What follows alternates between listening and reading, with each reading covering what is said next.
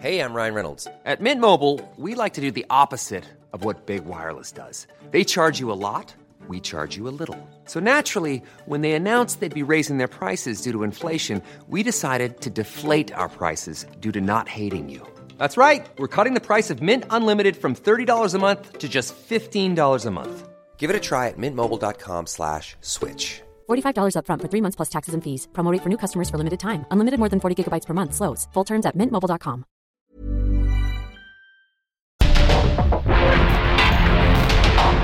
Porque el mundo actual no se entendería sin la economía, las finanzas y los negocios. Acompaña a Mario Maldonado, el columnista de negocios más joven y objetivo del periodismo financiero en su programa. Bitácora de negocios. ¿Qué tal? ¿Cómo están? Muy buenos días. Bienvenidos a Bitácora de Negocios. Yo soy Mario Maldonado y qué gusto me da saludarlos a todos y a todas en este lunes 8 de enero del 2024. Estamos transmitiendo en vivo como todos los días, tempranito aquí en la cabina del Heraldo Radio. Muchas gracias por conectarse con nosotros desde las 6 de la mañana que arrancamos la barra informativa de esta estación en el 98.5 de FM aquí en la capital del país. Y nos escuchamos también en el resto de la República Mexicana a través de las estaciones hermanas del Heraldo Radio, en Guadalajara por la 100.3, Monterrey por la 99.7, Acapulco, El Istmo, La Laguna, Oaxaca, Tampico, Tlaxcala, Puebla, Tuxtla Gutiérrez, Tepic, Yucatán, en el sur de los Estados Unidos, en el en la página heraldodemexico.com.mx, en la radio por internet y en el podcast de Bitácora de Negocios. Nos pueden escuchar también a cualquier hora del día. Así que muchas gracias por arrancar con nosotros este 2024. Ya lo hicieron eh, con Jesús Espinosa, nuestro productor y jefe de información aquí en el programa. Estas eh, pues casi dos semanas que estuvimos fuera, así que le agradezco a él y a todo el equipo que estuvo aquí al pie del cañón para eh, contarles, para transmitirles toda la información importante de los negocios, la economía, las finanzas, la política nacional, internacional y todo lo relevante que hay que saber y con lo que hay que arrancar el día. Así que muchas gracias y arrancamos con todo también este 2024 para pues un año muy importante no solo para México en términos políticos, electorales, económicos, sino para el mundo. ¿eh? En Estados Unidos hay elecciones presidenciales y en general vienen muchos temas relevantes en este 2024, así que pues vamos, vamos a darle con todo a partir pues del primer minuto de este año, claro, pero ahora que estamos de regreso también a partir de este lunes 8 de enero. Y comenzamos como todos los días con un poquito de música antes de entrarle a la información. Estamos escuchando a Morrissey, se llama Back on the Chain Gang, esta canción. Esta semana vamos a escuchar canciones de artistas que se presentarán en México precisamente este año, en 2024 y será el caso de este británico Morrissey, originario de Manchester del Reino Unido y ex líder de la agrupación The Smiths. Se eh, trata este de un cover de The Pretenders que se grabó en el 2018 y va a presentarse Morrissey el 3 de febrero en el Palacio de los Deportes aquí en la Ciudad de México. Así que bueno, vamos a estarlo escuchando a lo largo del programa y vamos a entrarle ahora hacia los temas, a la información, mucho que platicar sobre lo que sucede en las bolsas, en los mercados financieros. Vamos a hablar de eso en unos minutos más con Roberto Aguilar. Las bolsas pierden a la espera de los datos de inflación de Estados Unidos y crece el temor por factores geopolíticos. El recorte de precios de Arabia Saudita y una mayor producción de la OPEP despresuriza la cotización del petróleo y Honda analiza invertir más de 13 mil millones de dólares en una planta de autos eléctricos en Canadá. Vamos a entrar a ese tema con Roberto Aguilar. Vamos a hablar con Mariana Campos, directora de México Evalúa, sobre el gasto programable del sector público de enero a noviembre del 2023, cómo cerró prácticamente el año en cuestiones de gasto programable del gobierno, cómo están estos datos y cómo va a cerrar ya todo el año en ese sentido del presupuesto y de, y de qué tanto se ejerció el gasto, cuántos subejercicios hubo.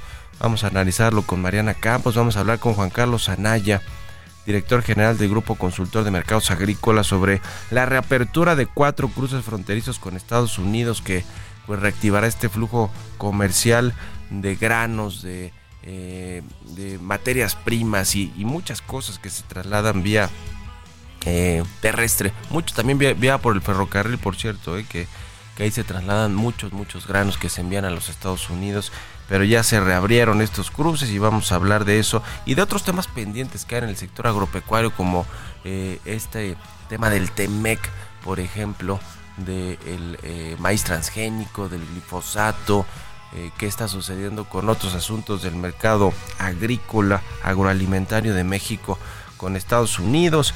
Vamos a hablar con Jesús Carrillo también del Instituto Mexicano para la Competitividad sobre las dos acciones deseables para un México más competitivo, según el IMCO. Eh, todos queremos que México sea más competitivo, que eh, no, no, no, solamente se reflejen datos de crecimiento económico, eh, sino que sea más, más competitivo en todos los sentidos, sobre todo ahora que vienen reformas para reducir la jornada laboral en México. El presidente, por cierto, anunció que, va a haber, que va a haber más reformas antes de que acabe su gobierno va con todo también el presidente este 2024, reformas al salario mínimo y a las pensiones, además de la reforma judicial. Y está también, le decía en el Congreso, este tema de las eh, de los de la jornada laboral eh, o semanal que se quiere reducir de 48 a 40 horas y que va a salir, eh, va a salir antes de que acabe este periodo de sesiones en, el, en la actual legislatura, en la Cámara de Diputados y en el Senado. Vamos a hablar de todo esto, de TikTok, amenaza para Amazon. TikTok busca crecer su negocio de comercio electrónico en Estados Unidos.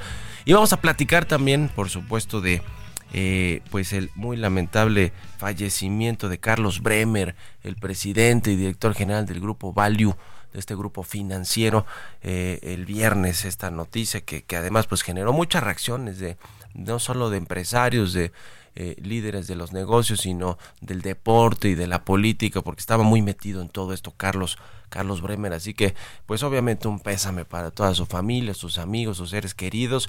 Y preparamos eh, aquí con, con Jesús Espinosa y con Giovanna Torres una eh, pues semblanza de quién fue Carlos Bremer en términos de negocios, un hombre importante para los negocios, un empresario muy muy conocido del norte del país, pero que pues tocaba muchos ámbitos como el deporte e incluso eh, si bien no metido directamente en la política, sí con muchas relaciones políticas, incluida la del presidente Andrés Manuel López Obrador y también con eh, personajes del entretenimiento. Vamos a escuchar esta pieza que preparó mi compañera Giovanna Torres.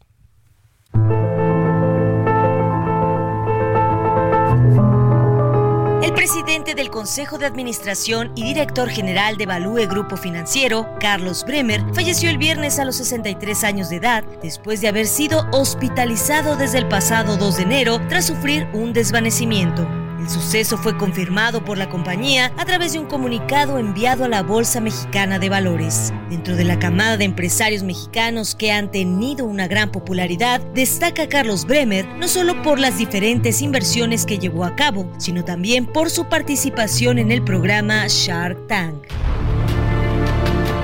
Bremer nació el 1 de junio de 1960 en Monterrey, Nuevo León, y desde muy joven se involucró en el mundo de las finanzas, ya que él mismo narró que desde los 19 años ingresó a trabajar a la casa de bolsa del grupo Ban País de la familia Sada y participó en la fundación de Abaco Casa de Bolsa. Asumió la dirección general de Value Grupo Financiero en 1993 con la llegada de un grupo de inversionistas que capitalizó a la emisora. Y de acuerdo con la compañía, bajo su gestión, el grupo financiero incrementó su capital contable y la penetración de mercados a nivel nacional. El también padre de cuatro hijos y casado con Adriana Ibarra, ostenta una amplia labor en beneficio de diversas causas, como el apoyo al deporte, a la educación, a diferentes actividades artísticas, así como como muchas otras causas de filantropía. Fue un activo contribuidor de organismos como la Clinton Foundation del expresidente de Estados Unidos Bill Clinton y formó parte del Consejo de Personalidades del exmandatario estadounidense de 2002 a 2017, en donde conoció a Susie Buffett, hija del magnate Warren Buffett, quien lo llevó a incursionar en la industria cinematográfica. En la parte deportiva fue fiel a su creencia de que esta área permitirá tener mejores mexicanos, por lo que apoyó a más de 50 deportistas como Eduardo Nájera, Paola Longoria, Saúl Canelo Álvarez o Juan Manuel Márquez. Otra gran personalidad que conforma el grupo de amigos entrañables es el cantante Luis Miguel, a quien ayudó a recuperar su situación financiera. José Neider asumirá interinamente las funciones de director general de Value Grupo Financiero y de su subsidiaria Value hasta su próxima ratificación por parte del Consejo de Administración de la compañía. Para Bitácora de Negocios, Giovanna Torres.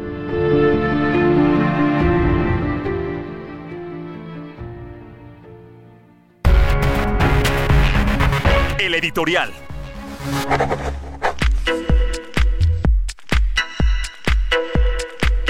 Pues bueno, descanse en paz, descanse en paz, Carlos Bremer.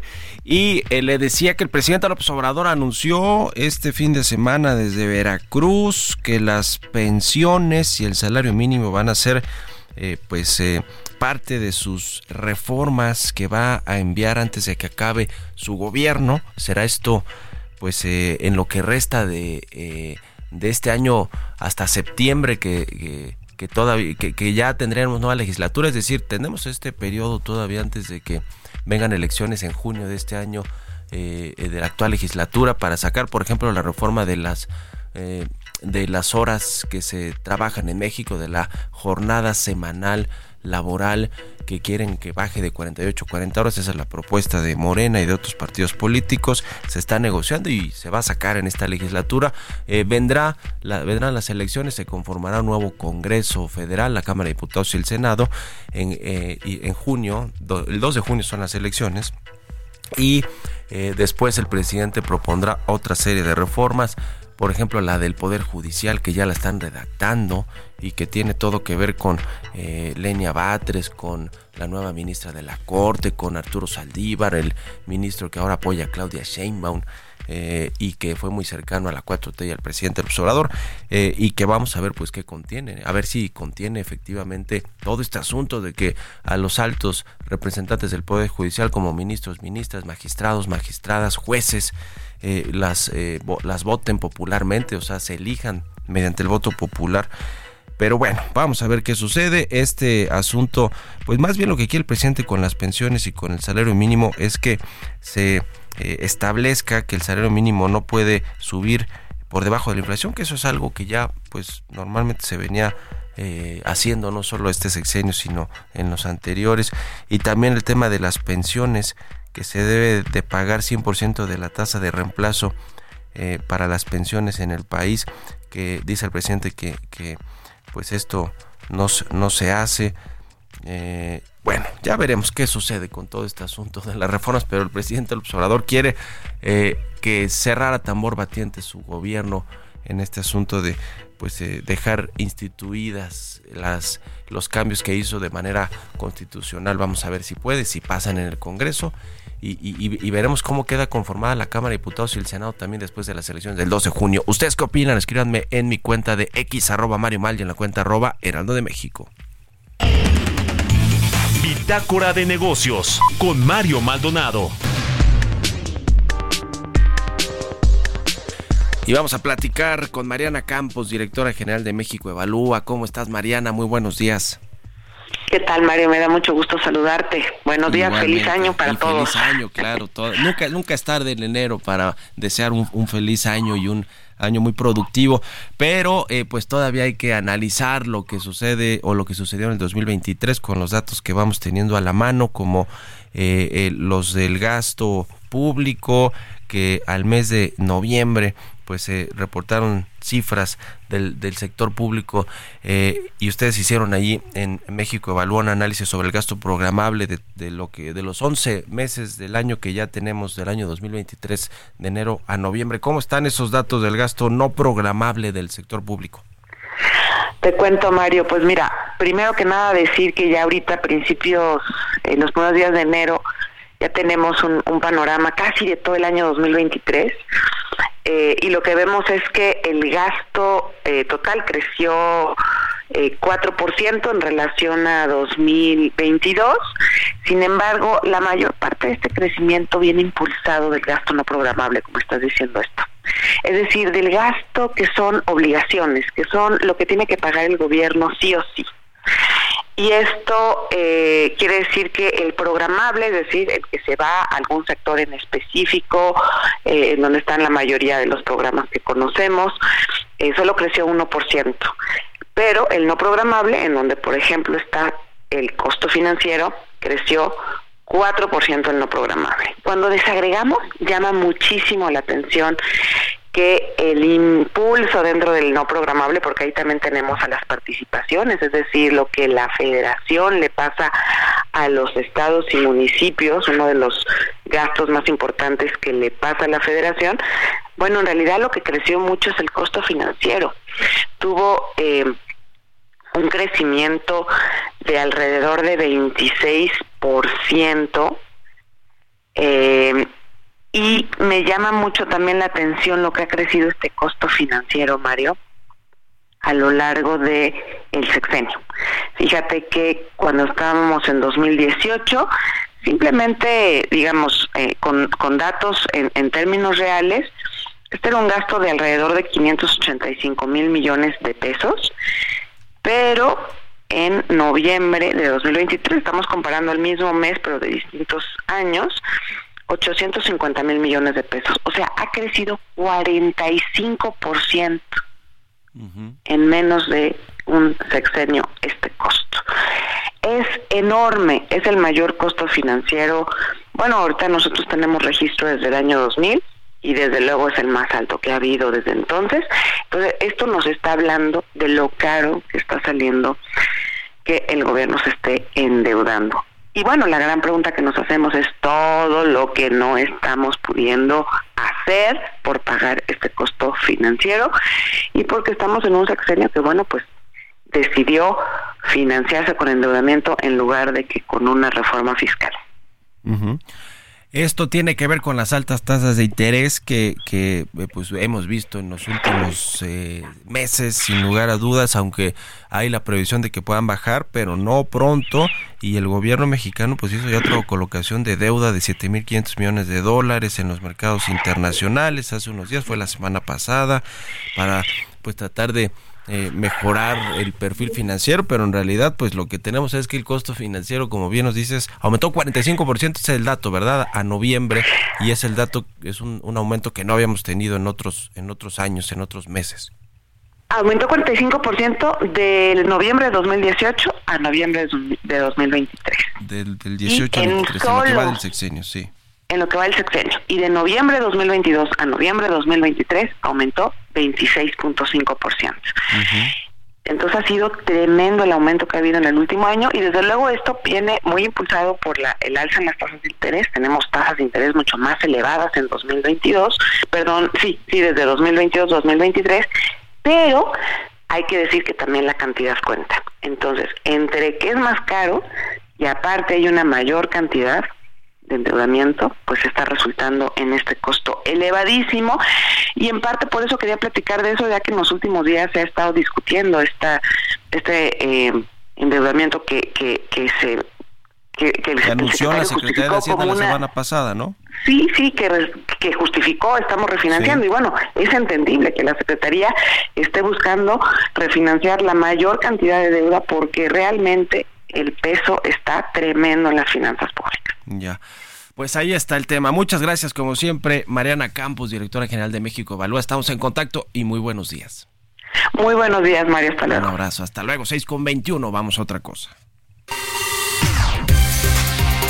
Economía y mercados.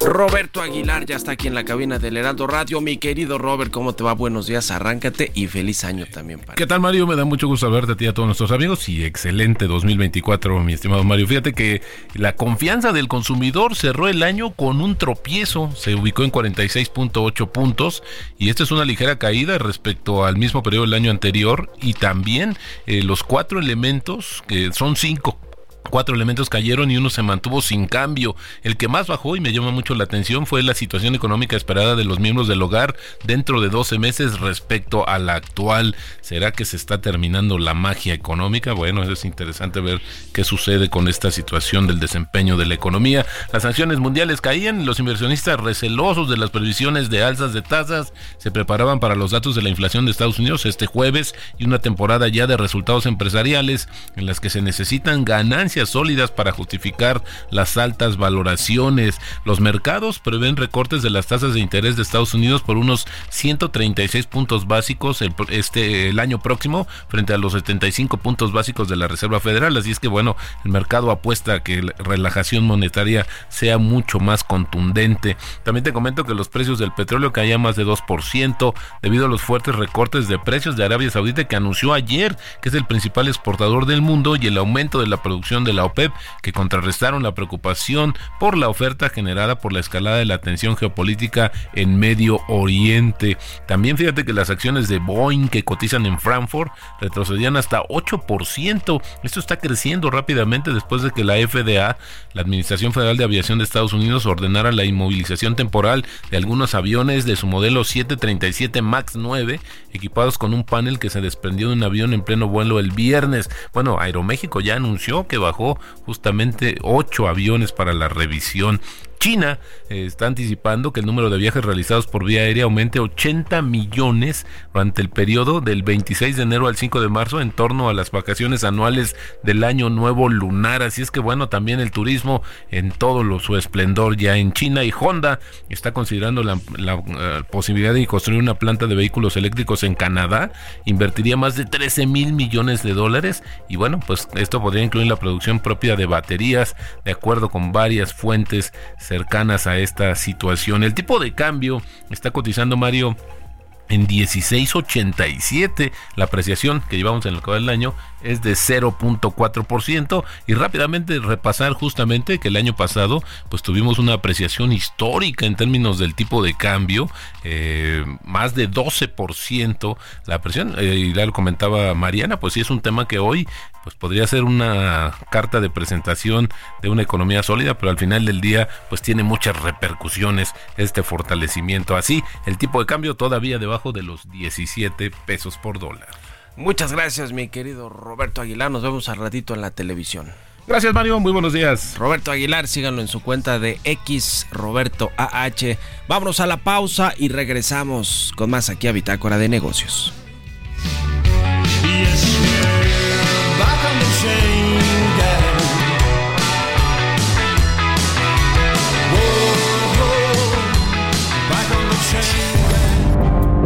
En un momento continuamos con la información más relevante del mundo financiero en Bitácora de Negocios con Mario Maldonado.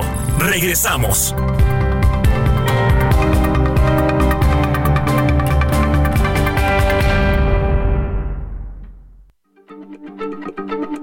Heraldo Radio, la H se lee, se comparte.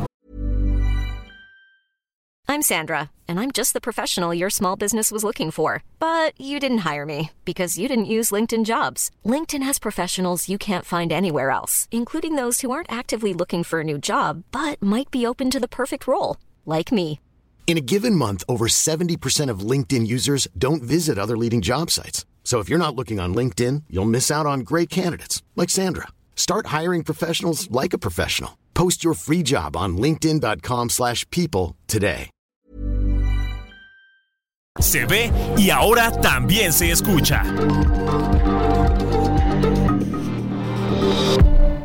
Nueva La Comer Bosque Real. Calidad real en tu casa. Compra en lacomer.com o desde la app y puedes elegir hacer pick up en tienda, estacionamiento o recibirlo hasta la puerta de tu casa con la calidad y seguridad que te gusta. Nueva La Comer Bosque Real es calidad, variedad y frescura real. ¿Y tú vas al súper o a La Comer? Estamos de vuelta en Bitácora de Negocios con Mario Maldonado.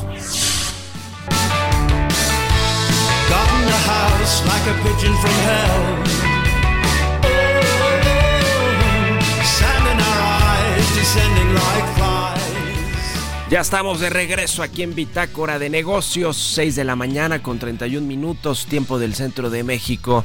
Y regresamos con un poquito de música antes de irnos con la información en esta segunda mitad del programa.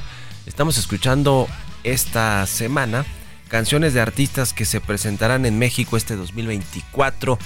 Y es el caso de este británico de Morrissey, que va a presentarse el 3 de febrero en el Palacio de los Deportes en un concierto. Esta canción que escuchamos de Morrissey se llama Back on the Chain Gang. Es, de, es un cover de The Pretenders que se grabó en el 2018. Este cantante británico Morrissey, originario de Manchester, Reino Unido y ex líder de la agrupación de The Smiths, se va a presentar, le decía, en febrero, el 3 de febrero, en el Palacio de los Deportes, aquí en la capital del país. Vámonos al resumen de noticias con Jesús Espinosa.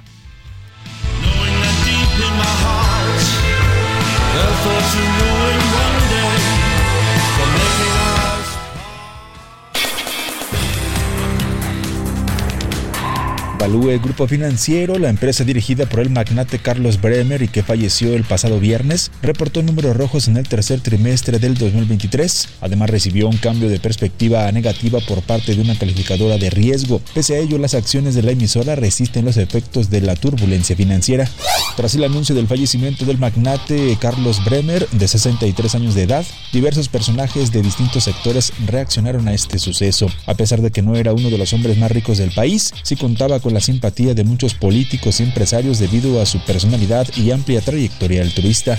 La Confederación de Cámaras Industriales de los Estados Unidos Mexicanos fue una de las primeras organizaciones en reaccionar a la partida de Carlos Bremer. En su cuenta de ex expresaron sus condolencias y apoyo a su familia. El Consejo Coordinador Empresarial, órgano que agrupa a las 14 cámaras empresariales registradas en México, también manifestó su pena por el acontecimiento. Durante diciembre del 2023, el empleo formal en México registró una contracción de 384.882 puestos de trabajo, que equivalen a una tasa de menos 1.7%. Sin embargo, la cifra es menor a la variación porcentual promedio mensual de los meses de diciembre, desde que se tiene registro que es de menos 1.8%. El presidente Andrés Manuel López Obrador celebró el arribo de Elenia Batres Guadarrama como ministra de la Suprema Corte de Justicia de la Nación, tras su designación el pasado 14 de diciembre para sustituir al ahora exministro Arturo Saldívar tras su renuncia al máximo Tribunal de Justicia del país. Entrevista.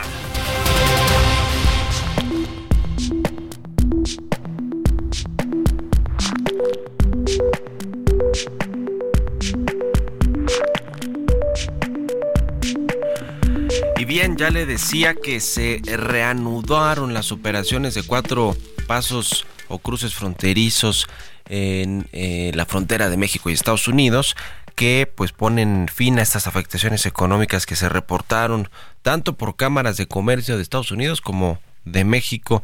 Se trata de estos eh, eh, cruces fronterizos en Texas y en Arizona. hasta 22 mil personas cruzan en solamente en California, por ejemplo, también fue uno de los afectados. Se reabrió el, eh, puente número uno en Eagle Pass, en la frontera de Texas con Piedras Negras, Coahuila. También las garitas eh, en los límites de Arizona con Nogales y, son, y Sonora. Eh, también en, en las que colindan con Tijuana, Baja California y San Isidro, California. En fin, ya se reabrieron y se reactivó el comercio. Le decía que pues eh, mucho de lo que tiene que ver con materias primas se traslada vía terrestre, pero también por el ferrocarril. Y vamos a platicar de, de esto con Juan Carlos Anaya, él es director general en Grupo Consultor de Mercados Agrícolas. ¿Cómo estás, Juan Carlos? Muy buenos días. Buenos días, Mario, y feliz año. Con gusto estar en tu programa. Gusto saludarte igualmente y, y también te deseamos un buen 2024.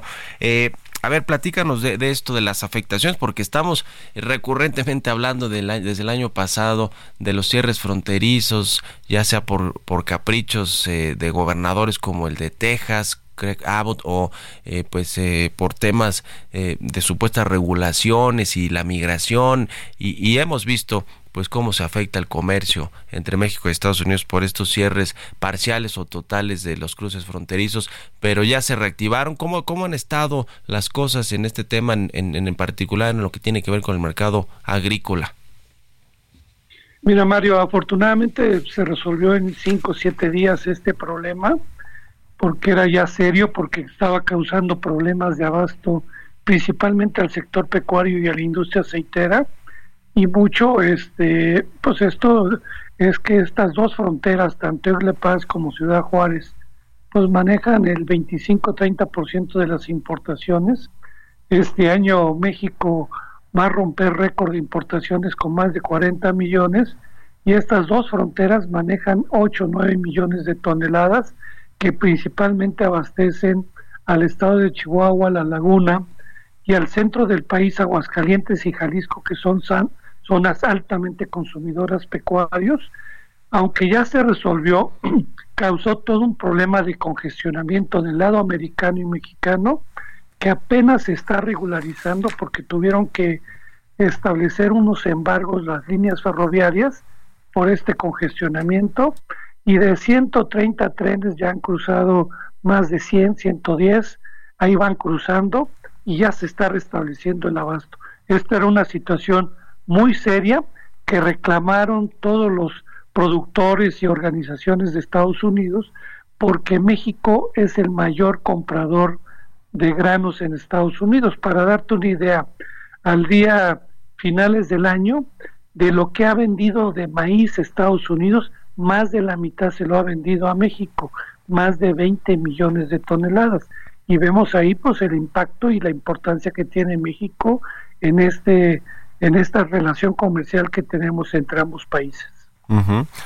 Sin lugar a dudas, eh, pues ojalá que se pueda reactivar todo este comercio eh, pronto. Nos decías, no, no es eh, tan fácil de pronto de, un momento a otro, pero lo bueno es que ya no hay estos, estos cierres fronterizos. ¿Cómo, dirías tú que cerró el 2023 el sector agropecuario y agroalimentario del país en, en términos de pues eh, de, de, lo que hemos visto también en materia eh, comercial con Estados Unidos, con el tema del maíz transgénico, el glifosato y otros otros eh, asuntos que tienen que ver con, con, otro tipo de productos, pero en general, ¿qué, ¿qué nos dirías de lo bueno, lo malo y los retos que hay para el 2024 en todo el sector? Mira, Mario, este 2023 se cumplieron 30 años del TECMEC, y vemos que la producción agropecuaria en México este crece ya que crecemos casi de a 294 millones de toneladas. Cuando iniciamos el Tratado de Libre Comercio producíamos 49 millones es decir la producción en estos 30 años ha subido 97% también el sector agropecuario en México sigue dando bueno de qué hablar en el tema de que somos el décimo productor a nivel mundial, el noveno exportador, la catorceava potencia económica y que también el valor de la producción se ha venido incrementando, ya que en el año del 94 era de 27.500 millones, hoy es de 84.000 millones de dólares y también mantenemos una balanza superavitaria, pero también también tenemos grandes retos en el sector agropecuario tenemos el 49% de la pobreza en el campo, más del 29% de los productores tienen 65 años, es decir, nuestra población se envejece. Y en el tema de granos, seguimos teniendo nuestro talón de Aquiles, ya que solamente estamos produciendo el 51% de los granos que necesitamos. Y vemos con preocupación también en frijol, vamos a traer solamente el 50% de la producción por el tema de la sequía. En trigo seguimos produciendo solamente el 44% y no se diga en el arroz 20%. Por un lado tenemos un sector pecuario y hortofrutícola bollante creciendo, pero por otro lado tenemos un sector de granos y oleaginosas, donde están los productores de autoconsumo, donde están las políticas asistenciales, donde le pone más recursos el gobierno, pero es insuficiente ya que están dedicados, no están dedicados a la productividad, sino más bien a estos programas asistenciales que se vuelven más bien devotos. Eh, esta reforma laboral, por cierto, que está discutiéndose en el Congreso para reducir la, jornada semanal de 48 a 40 horas, ¿le afecta al sector agropecuario o, o más bien tiene que ver con el manufacturero, con la industria? No, también tiene que ver con el sector, porque acuérdate que la agroindustria en México también trabaja en muchas empresas los siete días de la semana o de lunes a sábado, y más en provincia. Digamos, las plantas procesadoras este, tienen, no pueden parar de, de trabajar. Las oficinas sí pueden trabajar de lunes a viernes, pero hay ciertos procesos o en el campo cuando viene la época de la cosecha, que pues los productos o los o el sector pecuario, el caso del cerdo, el pollo, tienen que comer todos los días. Creo que por eso tiene que verse de, diferente manera a los diversos sectores que tienen que ver con las actividades económicas. Ahora, eh, el tema del maíz transgénico y el TEMEC, que pues desde que fue agosto cuando se presentaron estos paneles de controversias, este panel de la disputa por el maíz transgénico. Eh, no, no, ha habido mucha información al respecto, ¿verdad? ¿Tú sabes algo de cómo van? Eh, por ahí leí una nota donde México pedía que pues se hiciera una traducción eh, muy específica, técnica de, de, de, los acuerdos del TEMEC y todo para, para revisar también pues cómo, cómo van a llevarse a los paneles estas discusiones, eh, pero más que eso no ha habido información. ¿Tú, tú cuándo crees que, que pueda eh, darse la primera resolución sobre este conflicto entre México y Estados Unidos? Bueno, sigue Mario que entre marzo y abril haya una resolución pero como tú señales hay rumores, uno este de la traducción, otro que hay alguna comentarios que la Secretaría de Economía solicitó que esto se posponga hasta el año 2025, pero no hay nada formal.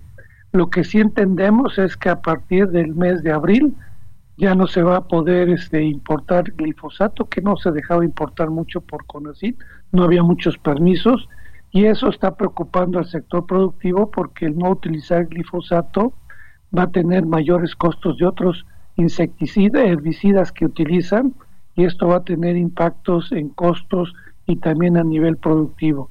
Y en el caso de maíz, pues sigue habiendo el tema de la incertidumbre, principalmente para el caso de maíz blanco, en el sentido de que no se puede consumir para, no se puede utilizar para el consumo de la tortilla, para el consumo humano, aunque sí se puede importar y eso está dejando en mucha incertidumbre principalmente al sector este industrial de la masa y la tortilla.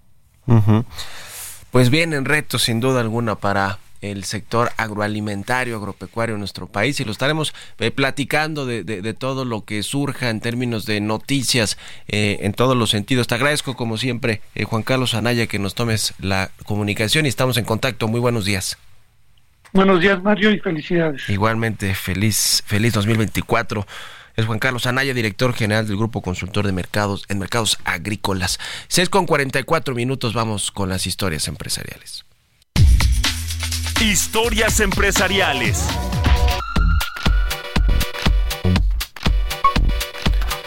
TikTok busca crecer su negocio de comercio electrónico en los Estados Unidos, lo que representaría una amenaza para el gigante del e-commerce, para Amazon, esta empresa de Jeff Bezos.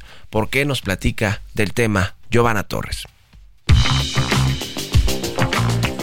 La plataforma de videos de ByteDance, TikTok, está apostando por multiplicar el tamaño de su negocio de comercio electrónico en Estados Unidos hasta lograr los 17.500 millones de dólares este año.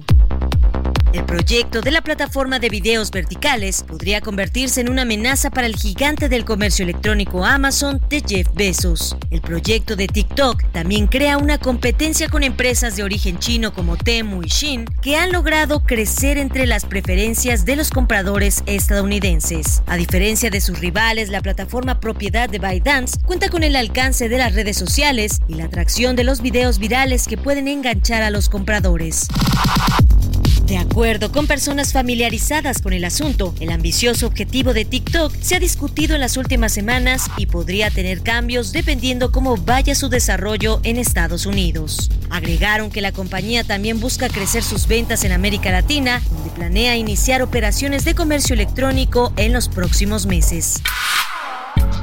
De acuerdo con cifras de Bloomberg, en 2023 TikTok iba en cambio a acumular ganancias cercanas a 20 mil millones de dólares en valor bruto mundial de mercancías, siendo el sudeste asiático quien contribuyó con la mayor parte de las ventas. Sin embargo, la compañía aseguró que las cifras de Bloomberg eran inexactas.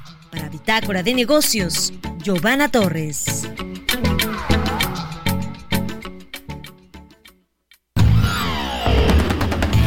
Mario Maldonado en Bitácora de Negocios.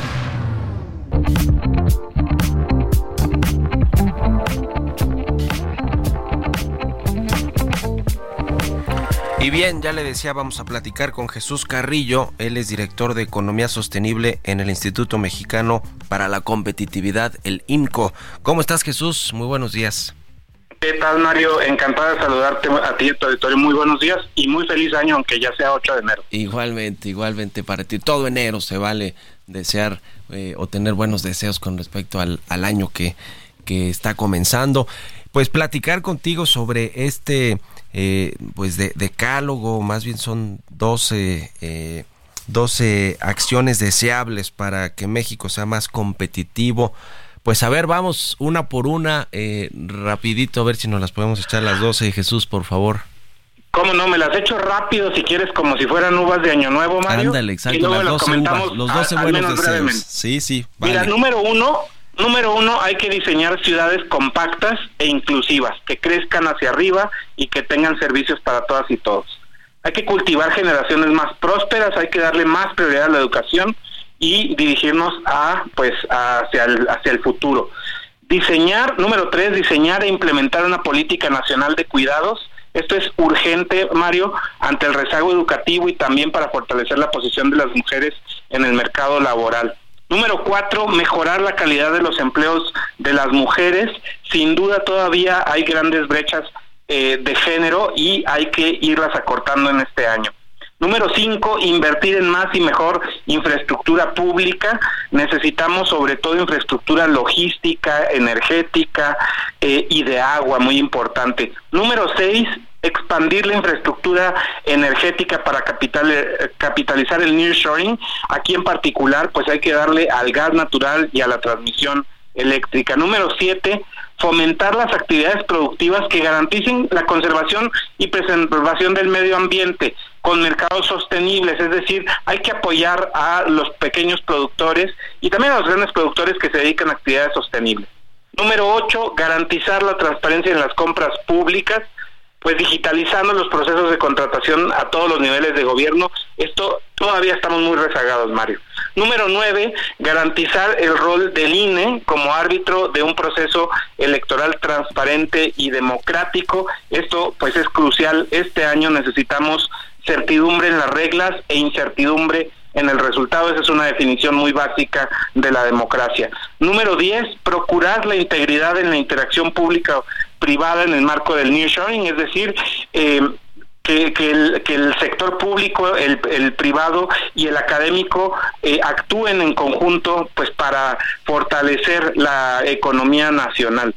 Eh, número 11, implementar una política industrial encaminada a crear condiciones necesarias para atraer inversión y comercio del extranjero. Otra vez, en el marco de esta oportunidad del nearshoring, es bien importante que eh, las regiones, las ciudades, los estados encuentren mejor sus vocaciones y las desarrollen. Y finalmente, número 12, impulsar mejoras en las condiciones laborales orientadas a un balance entre las necesidades de los trabajadores y los costos que enfrentan los empleadores. Eh, esto es bien importante en el, digamos, en el desarrollo de los derechos laborales. También hay que, eh, pues, darle una prioridad importante a la eficiencia económica. Pues muy importantes estas dos acciones. La verdad que que todas eh, de, primera importancia para mejorar la competitividad de, México. Eh, eh, quisiera, digamos, centrarme rápidamente en una que tiene que ver con la, las condiciones laborales, tanto de las mujeres, mejorar la calidad del empleo de las mujeres, pero también las condiciones laborales eh, orientadas a un balance entre las necesidades de los trabajadores y los costos de los de los patrones, de los empleadores, eh, en el, en el contexto también de esta reforma que está en el Congreso para reducir la jornada semanal de 48 40 horas. Eh, el presidente López Obrador anunció, por cierto, este fin de semana otra reforma en, en, términos del salario mínimo para que siempre se aumente por arriba de la inflación eh, y también una de, las pensiones. ¿Cómo ven eh, todo este asunto para México en términos de competitividad? Sí, obviamente habría que, separar las distintas reformas, pero, pero justamente lo importante, Mario, aquí es cómo le hacemos para que los trabajadores primero seamos más productivos, y entonces sí podamos reducir realmente de una manera eficiente nuestras jornadas laborales. Ahorita en México hay más de 32 millones de trabajadores en la informalidad ellas y ellos no tienen acceso ni al salario mínimo, ni a prestaciones, ni a vacaciones, ni a una jornada obligatoria de 40 ni, de 48 horas hay eh, un porcentaje importante de personas que trabajan más de 48 horas en México y entonces a mí me parece que este tipo de reformas, si bien van en el sentido correcto de eh, darle más derechos a los trabajadores, también es importante pensar, bueno, pero ¿por qué no se está cumpliendo ni siquiera la legislación que tenemos hoy? Primero, entonces, creo que hay que atender las necesidades del mercado laboral como está, eh, para poder pensar entonces sí cómo le hacemos para desarrollar eh, nuevas oportunidades para los trabajadores en términos de vacaciones, de horas de jornada laboral, de acceso para las mujeres o incluso en este tema de las pensiones, cómo le hacemos para que la economía nacional ahorre más y pueda proteger a los trabajadores en el largo plazo. Todo eso se arregla con productividad, con crecimiento económico y con mucha más eficiencia y políticas, pues que no salga nada más del antojo de alguien, sino que realmente se eh, den en un marco de evidencia, que sean realmente propuestas basadas en evidencia. Y hay algunas de estas acciones que son un poco más de mediano plazo, que le tocarán ya a los próximos gobiernos, como el tema de la educación, el diseño de las ciudades más compactas e inclusivas, e invertir más y mejor en la infraestructura pública. Pero lo que sí nos toca este año, sin lugar a dudas, es las elecciones más grandes de la historia eh, de México, de la historia democrática del país, y tiene que ver con garantizar el rol del árbitro electoral, del INE y, pues también del Tribunal Electoral, ¿no? Que, que son estos órganos eh, de primera importancia para pues para darle transparencia, certeza a las elecciones. Sí, Mario, como te decía, mira, una definición muy mínima de democracia es tener certeza en las reglas y no tener certeza en los resultados. Esa es una definición muy básica y esa se cuida a través de instituciones fuertes. Eh, el INE recibe un presupuesto muy poco mayor al de 2018 y las elecciones son mucho más grandes que las de 2018 porque ahora va a haber nueve gobernaturas, todo el Congreso todos los ayuntamientos de, de, todo el país. Entonces, eh, es realmente una labor gigantesca y con lo que está pasando ahorita en el, en el tribunal, pues sin duda se hace eh, más preocupante y más importante mantener el ojo eh, en lo que sucede con el árbitro durante este año. Ya, pues muchas gracias Jesús Carrillo, director de Economía Sostenible en el IMCO. Estamos en contacto y muy buenos días. Muy buenos días para ti, para tu editor Mario. Hasta pronto. Hasta pronto. Gracias a todos y a todas ustedes por habernos acompañado este lunes, inicio de semana aquí en Bitácora de Negocios. Se quedan en estas frecuencias del Heraldo Radio con Sergio Sarmiento y Lupita Juárez. Nosotros nos vamos a la televisión, al canal 8 de la televisión abierta, las noticias de la mañana y nos escuchamos aquí mañana tempranito a las 6. Muy buenos días.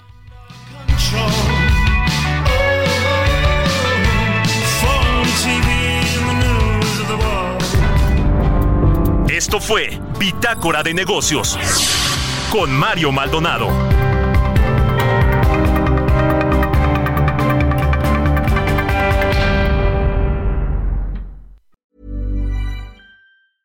Mom deserves the best, and there's no better place to shop for Mother's Day than Whole Foods Market. They're your destination for unbeatable savings, from premium gifts to show-stopping flowers and irresistible desserts. Start by saving 33% with Prime on all body care and candles. Then get a 15-stem bunch of tulips for just $9.99 each with Prime. Round out Mom's menu with festive rosé, irresistible berry chantilly cake, and more special treats. Come celebrate Mother's Day at Whole Foods Market.